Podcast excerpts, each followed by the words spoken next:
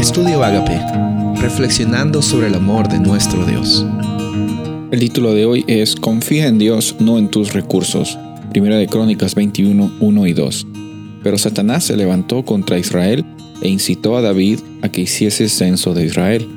Y David dijo a Joab y a los príncipes del pueblo, Id, haced censo de Israel de Beerseba hasta Dan, e informadme sobre el número de ellos para que yo lo sepa.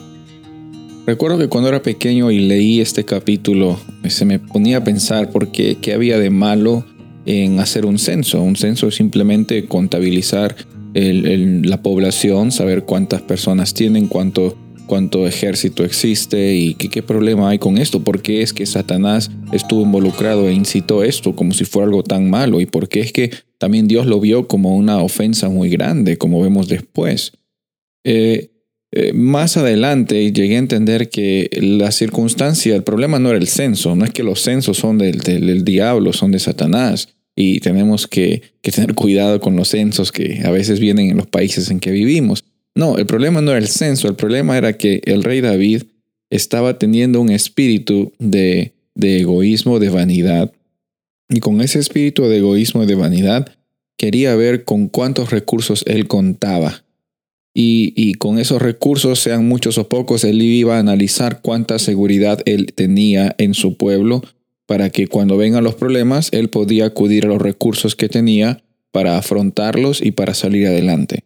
¿Ves que en esta circunstancia no se trata del censo, sino se trata del espíritu que David tenía al pedir este censo, del espíritu que, que David tenía al mostrar a, a, a las demás personas o a sí mismo cuánto es que él podía eh, soportar por sus propios recursos para salir adelante.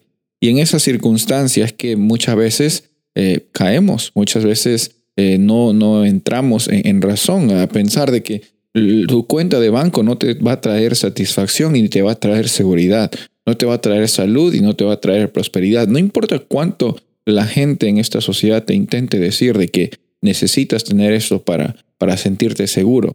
Si bien es cierto, tenemos que trabajar, tenemos que planificar, eh, hay bendición en eso, hay tranquilidad y hay oportunidad de, que el nombre de Dios sea glorificado.